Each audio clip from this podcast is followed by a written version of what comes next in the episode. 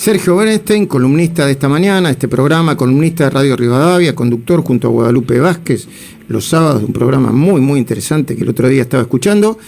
Eh, muy buenos días, ¿cómo va? Hola Luis, muy buen día, abrazo grande, ¿cómo andan? Bien, voy a empezar a lo Bernstein.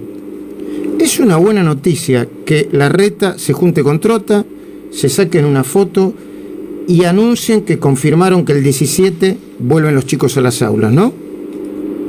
Sí, la verdad que sorprendernos de lo que debería ser normal, Luis, habla en todo caso de cómo funciona nuestro sistema político o de lo mal que funciona nuestro sistema político. En, una sociedad democrática lo normal es dialogar, acordar y sobre todo con cuestiones prioritarias como la educación. Eh, lo más importante acá es el criterio. El año pasado, básicamente, por una cuestión, a veces una idea de improvisación o de desconocimiento, de la sorpresa que generó el shock de la pandemia, el criterio que imperó fue que no haya clases excepto alguna excepción, ¿no? como fue en su momento San Juan. Claro. Y este año aparentemente el criterio es, el inverso, que haya siempre clases excepto que, bueno, haya algún contagio o algo por el estilo que obligue en todo caso eh, a tomar medidas eh, para evitar que, la pandemia eh, crezca, se reproduzca. Entonces creo que el cambio de criterio es lo más importante y el acuerdo al cual se llega acá, en todo caso aísla a los sindicatos más duros, que tuvieron una postura, me parece, muy maximalista, muy confrontativa, eh, y que esos que puestos, yo te diría, las últimas semanas, hasta que el sentido común terminó predominando. ¿no? Eh, ahora, Sergio, eh, dentro de un ratito, cuando terminemos esta charla, voy a hacer mi, mi, breve editorial titulado Maleducados, pues yo llamaba la atención sobre esto, ¿no? ¿Qué es lo que más me preocupa sobre el discurso y la acción política? Hasta hace cinco minutos, no todos, pero algunos dirigentes sindicales como Baradel, Eduardo López en la ciudad, Hugo Yasky, diputado nacional, ex secretario general de CETERA, decía que prácticamente abrir las puertas para la educación presencial era un sacrilegio y nos iban a contagiar a todos y era una irresponsabilidad y hacían yo te diría una crítica, a mi entender, excesiva y un uso político del tema. Ahora, se bajó la línea, che, si nosotros nos ponemos en contra de esto, nos ponemos en contra de los padres, la madre, la familia y perdemos las elecciones eh, de medio término. Eh, eh, dieron vuelta su discurso 180 grados. ¿Dónde hay que pararse para analizar esto? A mí ese tipo de cosas me siguen importando.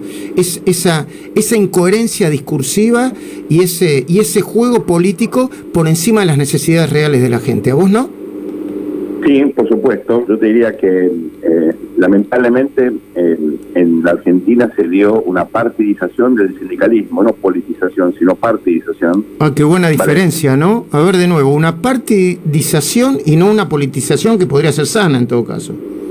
Bueno, la politización es natural y yo diría nada más importante como eh, discusión, como debate público que la educación. Y ahí tiene que haber política de la buena, ¿no? Cuánta plata asignamos, cómo controlamos, qué criterios de calidad educativa terminamos eh, utilizando para evaluar eh, lo que hacen los maestros o lo que se hace en las aulas o, la generación de conocimiento.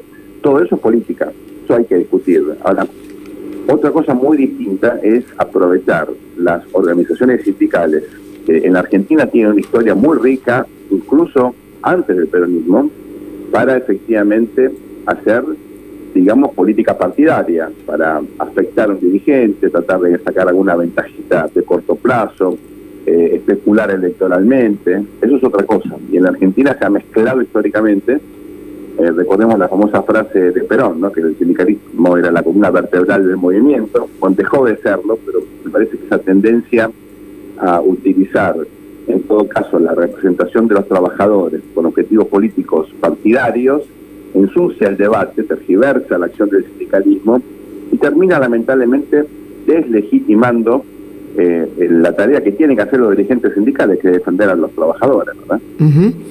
Em, eh, se publicó el protocolo de, eh, de la vuelta a clases eh, a nivel nacional y en la ciudad de Buenos Aires. La verdad, Sergio, que es otra sorpresa, no, sé si es otra sorpresa para mí.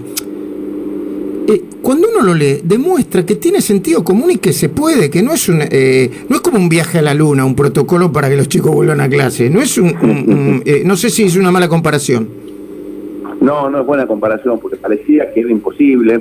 Y yo diría, es, es genuina la preocupación de los maestros, Luis, sobre todo cuando uno preguntaba eh, y lo hicimos el sábado en una, conversación muy interesante con Nicolás Trota, el ministro de ah, sí, lo escuché, lo escuché.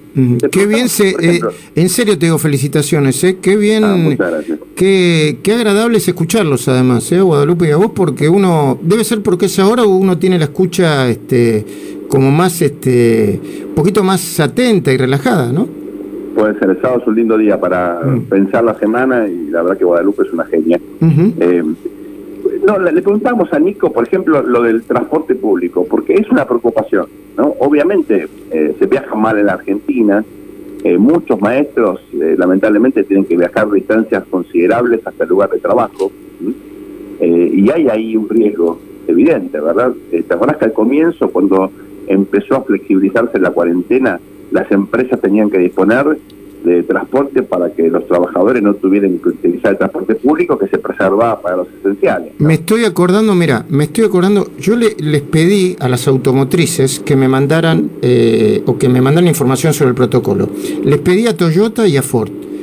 Te digo, de nuevo, no es que uno crea que todo es muy fácil, no era tan complejo y lo hicieron y se produjeron muy pocos casos de COVID, hasta donde yo sé, tanto en Toyota como en Ford. Quiere decir que, que eh, quiere decir que no era una cosa este, estrambótica. Claro, esto te demuestra en todo caso la importancia de la voluntad política, ¿no? Cuando se toma la decisión de avanzar, cosas que parecían realmente imposibles, se vuelven posibles, y por supuesto que hay detalles a, considerar y hay que dar experiencia comparada.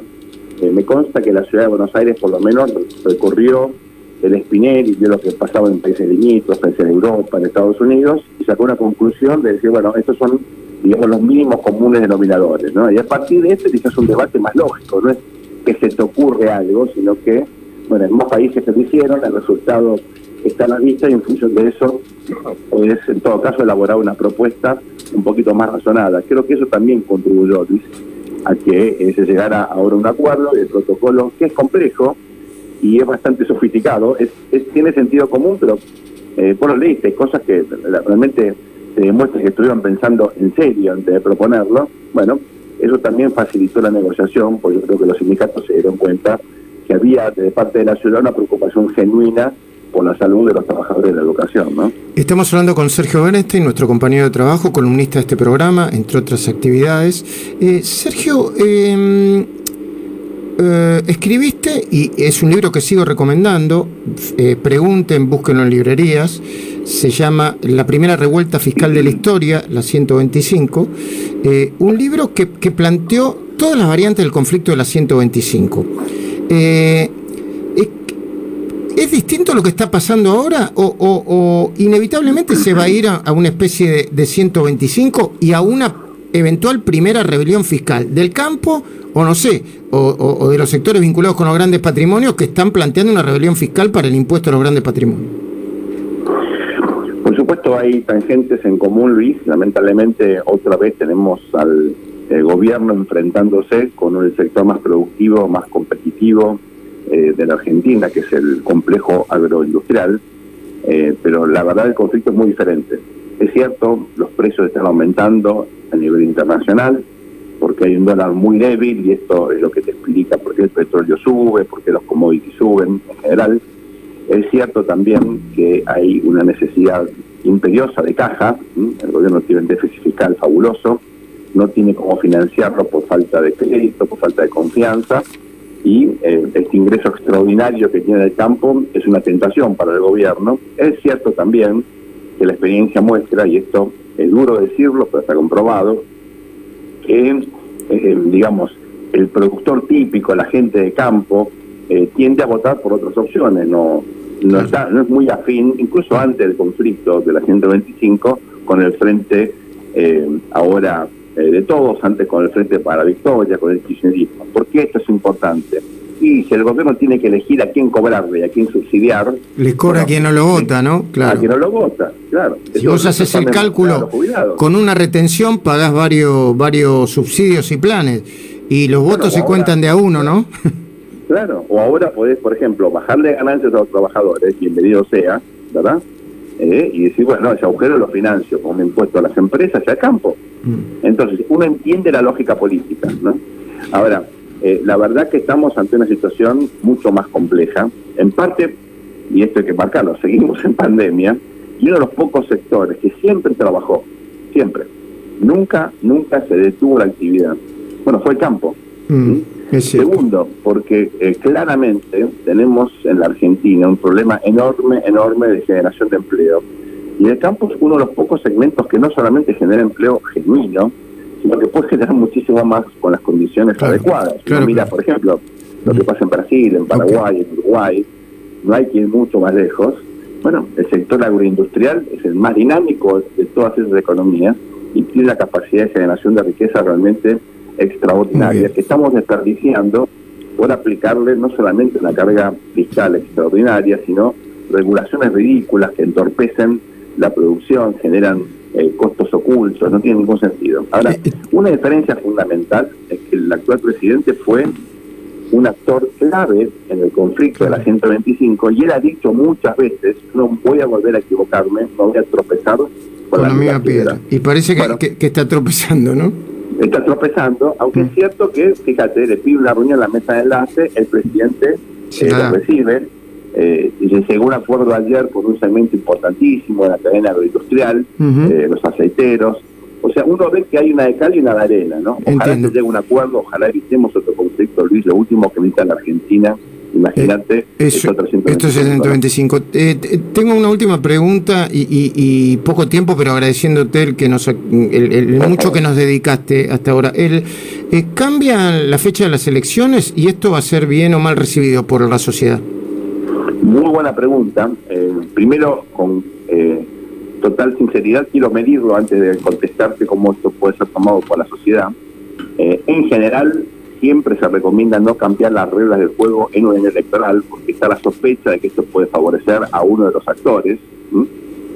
y creo que en este caso, efectivamente, el gobierno está buscando algún pretexto para postergar la fecha. ¿Con qué criterio? Bueno, como se atrasa lamentablemente la vacunación, porque no hay vacunas, eh, indudablemente, cuanto más vacunación tengamos, más rápido se va a recuperar la economía y esto eh, sugiere que, por supuesto, cuando más actividad económica, más chance para el oficialismo, ¿no? Entonces uno entiende que hay una motivación política para mover la fecha de la elección, teniendo en cuenta este contexto tan singular de eh, pandemia. Otro elemento a considerar es el gasto. Es cierto, las primarias son carísimas, sobre todo cuando los partidos no tienen realmente eh, en la Argentina la costumbre de, hacer que compitan candidatos para cargos claves. ¿no? En la última elección presidencial, ninguna fuerza relevante utilizó la primaria para dirimir candidaturas dentro del mismo partido o frente electoral. Entonces, ¿para qué hacemos las primarias? Uno podría decir, bueno, hagámosla en los casos donde hay competencia, pero no en los casos donde no hay competencia. Esa consideración yo creo que sí vale la pena discutirla, porque en la Argentina, al margen del riesgo de hacer dos elecciones, movilizar gente, cuando todavía muy probablemente la pandemia siga, eh, y esto espero que no ocurra, pero digamos, si no avanza la vacunación, es muy probable que estemos en el segundo semestre lidiando con la pandemia todavía, bueno, eh, evitemos las aglomeraciones, ¿no? Tiene sentido, me parece, por lo menos discutir esto, pero con consenso. No puede ocurrir que el gobierno modifique el calendario electoral o las reglas electorales de forma unilateral. Sergio Berestein, agradecido por siempre por, por tu capacidad de reflexión, tu claridad, estamos todos atentos, estuvimos todos atentos escuchándote y te seguiremos escuchando atentamente los viernes, cuando aparezca, los sábados, en cualquier otro momento. Gracias, Sergio. Abrazo, Luis, buen día para todos, gracias por el llamado.